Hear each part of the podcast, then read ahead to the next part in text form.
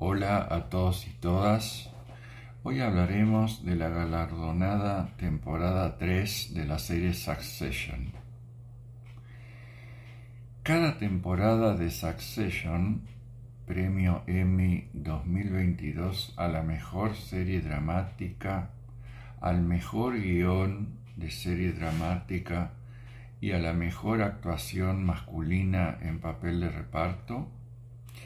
tiene la rara habilidad de ser más de lo mismo, pero a la vez lucir siempre fresca y renovada. En cuanto a su desarrollo y a diferencia de la temporada 2, la tercera se arriesga a concentrar casi toda la acción en sus personajes principales, a quienes ya conocemos ampliamente con todas sus miserias recurriendo poco a estrellas invitadas, y sale airosa, incluso fortalecida. Extrema la perversa dinámica familiar, con diálogos más filosos que nunca, un humor feroz y escenas corales de un timing realmente asombroso, con un despliegue actoral que seguramente volverá a cosechar varios premios, como efectivamente después ocurrió, apoyados por una banda sonora que se ha tornado inseparable y esencial. Succession, en su temporada 3, como les he dicho, premio Emmy 2022 a la mejor serie dramática, vuelve a constituir una experiencia estimulante en todos sus aspectos es un dispositivo narrativo que en esta temporada funciona brillantemente, tanto en las escenas corales como en los diálogos íntimos, cuya puesta en escena alterna entre momentos de un naturalismo casi de reality con otros dignos de una ópera, ubicándose nuevamente en el podio de las mejores series del año. Cada temporada de Succession tiene la rara habilidad, como les dije antes, de ser más de lo mismo, pero a la vez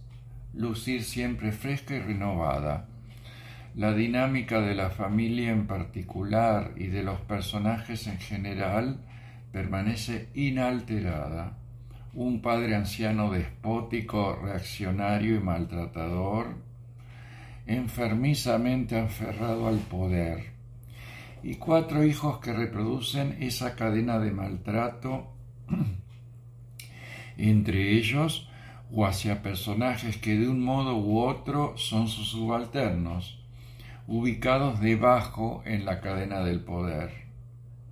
Los hermanos hacen y deshacen rápidamente alianzas entre ellos, y la alianza e incluso el afecto y la perdón y la complicidad e incluso el afecto coexisten con las conspiraciones permanentes motivadas por la ambición. Hay algo indudablemente infantil en ese juego entre hermanos bajo la mirada de papá. La temporada empieza bajo el signo de la rebelión de Kendall con las denuncias que realiza públicamente contra su propia corporación y su padre Logan, poniéndolos en serios aprietos legales y postulándose como su sucesor. En un principio, la temporada trata acerca del posicionamiento de los demás hermanos y sus satélites frente a este enfrentamiento abierto entre padre e hijo y cómo hacer frente a las denuncias y el tembladeral corporativo desatado.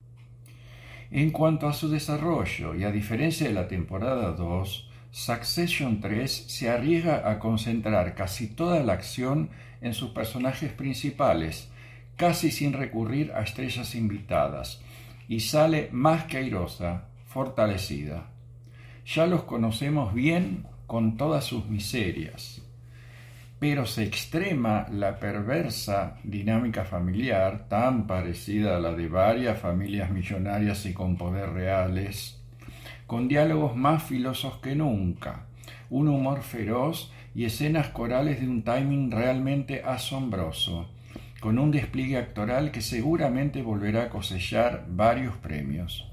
Succession es un dispositivo narrativo que en esta temporada funciona brillantemente tanto en las escenas corales como en los diálogos íntimos y cuya puesta en escena alterna entre momentos de un naturalismo casi de reality con otros dignos de una ópera. Por otro lado, sí aparecen problemáticas nuevas e interesantes a enfrentar por el clan. Es una temporada con lo corporativo y lo político en el centro de la escena pero lo principal sigue siendo cómo reacciona la dinámica familiar frente a esas situaciones. Resultan entre obscenos y fascinantes los juegos florentinos en esta temporada literalmente de estos millonarios y su ostentación de riqueza. La serie no se priva de pasearnos por locaciones a las que solo pueden acceder ellos en una temporada claramente más glamorosa. La música de Nicholas Brittle, edificada enteramente sobre un bajo ostinato semejante al de la serenata de Schubert y al de una de las siete palabras de Cristo en la cruz de Haydn, oportunamente haré un podcast sobre la música de esta serie. Digo que la música de Nicholas Brittle se supera a sí misma, con nuevas variaciones, siempre en estilo clásico,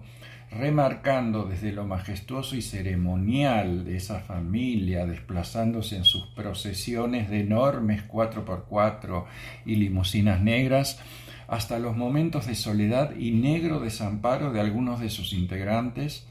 y se adapta también a las locaciones. En suma, Succession vuelve a constituirse en una experiencia estimulante en todos sus aspectos y a ubicarse en el podio de las mejores series del año.